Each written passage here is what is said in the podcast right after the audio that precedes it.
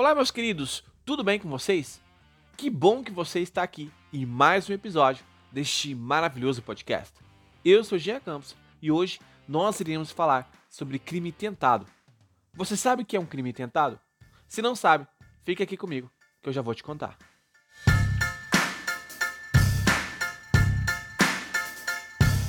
Olá, meus amigos e minhas amigas, doutores e doutoras, concurseiros de plantão.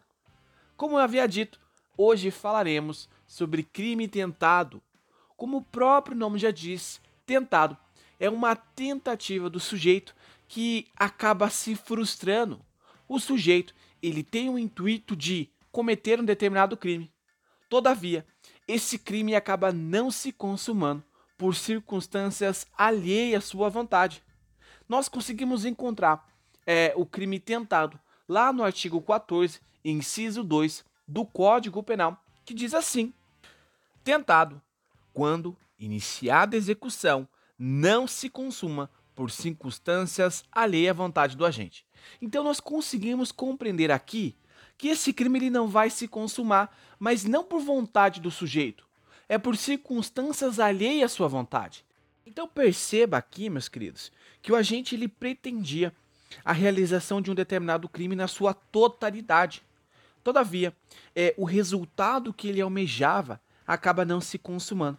Ele não consegue que esse resultado se consume e se exaura até o final.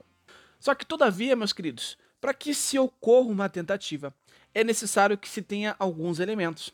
São dois elementos básicos da tentativa. O primeiro elemento é o elemento é, dos atos executórios. O sujeito ele necessita iniciar esses atos executórios. Se ele não inicia os atos executórios, evidentemente que nós não temos nenhuma tentativa, tampouco uma consumação. E quando eu falo de atos executórios, estou falando lá do iter criminis, que é o caminho do crime.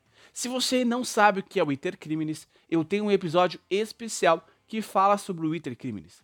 Então, quando o sujeito ele inicia a execução, nós já estamos ali no crime propriamente dito. É a terceira fase é, do iter criminis. Então, o sujeito ele inicia a execução. Pode terminar é, do jeito que o sujeito quer, que nós estamos falando de um crime consumado, ou pode não se consumar, e aí nós estamos falando de um crime tentado. Compreendido? Aí, em segundo elemento, nós temos a, o que termina lá uh, o artigo 14, inciso 2, que é não consumação por circunstâncias alheias à vontade do sujeito. Então nós temos que ver o sujeito que inicia uma execução, só que este crime acaba não se consumando por circunstâncias alheias à sua vontade. Perceba que é uma circunstância alheia à sua vontade. O código não diz que teve uma desistência voluntária ou um arrependimento posterior. Lembrando a vocês que também tem um episódio é, que eu digo é, sobre o que é uma desistência voluntária e o arrependimento posterior. Só para textualizar os senhores, a desistência voluntária, o sujeito desiste antes da execução do crime. Já no arrependimento eficaz, nós temos que o sujeito ele desiste, se arrepende, mas depois que ele já iniciou aquela ação. Então, lembrando aos senhores que e, a, tanto a desistência voluntária quanto o arrependimento eficaz pode ser encontrado no artigo 15 do Código Penal. Continuando, meus queridos, é, vale destacar que em relação à natureza, eu digo a natureza da tentativa, nós, como regra, nós encontramos a sua minorante. É possível o sujeito reduzir a pena dele simplesmente pela tentativa. Então, aquele sujeito que praticou um determinado crime e esse crime se consumou, ele vai responder e vai ter uma pena correspondente. Só que se esse crime ele acaba não se consumando, e aí nós estamos na forma tentada, evidentemente que esse sujeito vai ter uma pena reduzida. E é isso exatamente que diz o parágrafo único do artigo 14.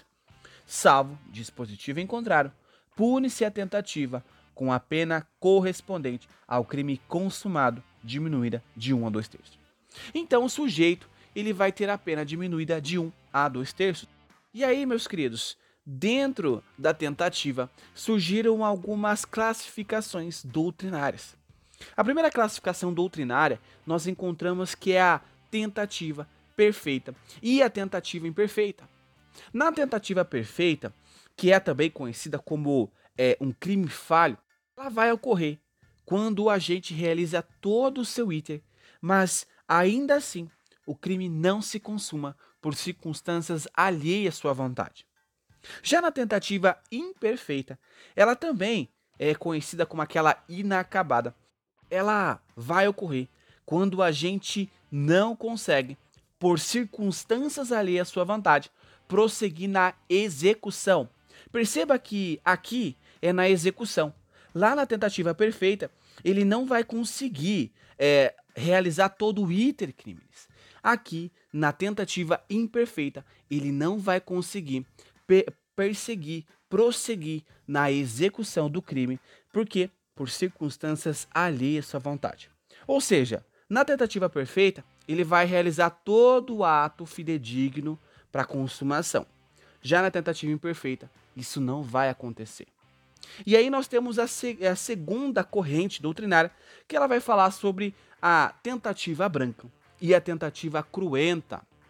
De acordo com a doutrina, senhores, na tentativa branca ou aquela incruenta, não vai ocorrer nenhuma lesão ao bem jurídico, não vai ocorrer a lesão da vítima. Pensemos numa tentativa de homicídio, o qual o sujeito ele atira contra a vítima, mas ele acaba não acertando a vítima. Já na tentativa cruenta, ele vai ocorrer uma lesão ao bem jurídico tutelado, embora essa lesão ela efetivamente ela não seja aquela que é de fato almejada pelo sujeito.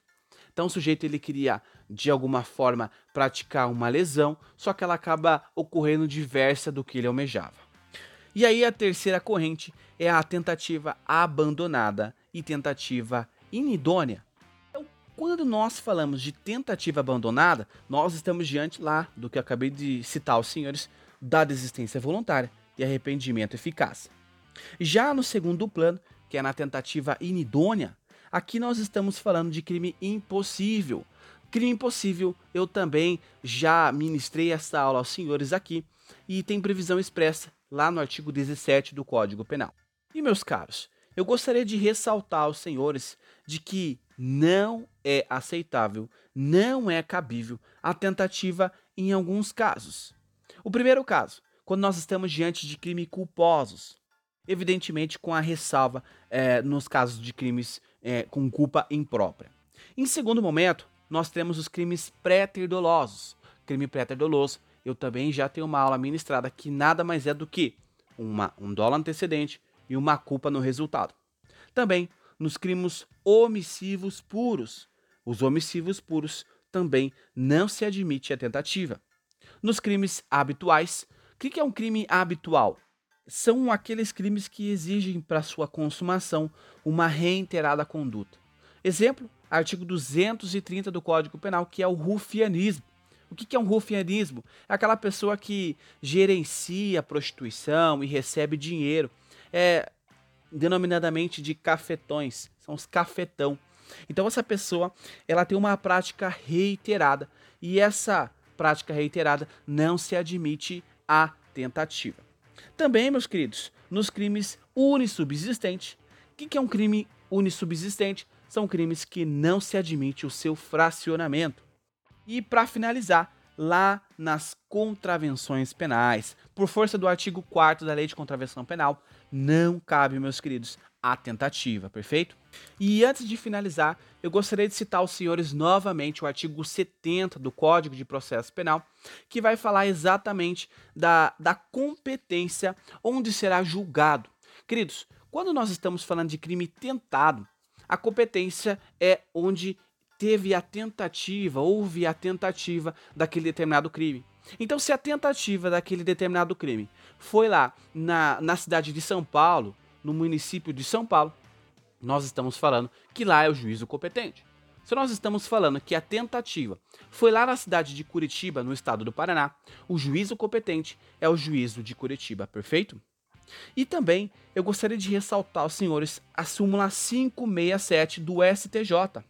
A mesma tem o seguinte teor: é sistema de vigilância realizado por monitoramento eletrônico ou por existência de segurança no interior de estabelecimento comercial por si só não torna impossível a, configuração do crime de furto. E aí talvez você me pergunte, Jean, mas por que, que foi simulado isso? Meus queridos, acontece que há muito tempo atrás é, era utilizado é, esse argumento pelas defesas de que quando o sujeito era pego furtando dentro de um supermercado e havia câmeras, né, monitoramento de segurança, é, as defesas falavam, olha, nós estamos diante de um crime impossível. Por quê? Como é que você furta tendo a vigia? Então a, as defesas alegavam exatamente isso. E aí veio o STJ e falou: olha, negativo. No, no, em que pese tenha câmera de segurança dentro do supermercado, não torna o crime de furto impossível. Então, sim, caracteriza crime de furto. Meus queridos, chegamos ao fim de mais um episódio deste maravilhoso podcast. Quando eu falo maravilhoso, não é à toa, porque nós estamos entre os melhores podcasts do Brasil. E eu devo isso a você que me acompanha semanalmente. Meus caros, não se esqueça de clicar no botão seguir, de indicar este podcast para seus amigos e não se esqueça que nos vemos nos próximos episódios. Até mais.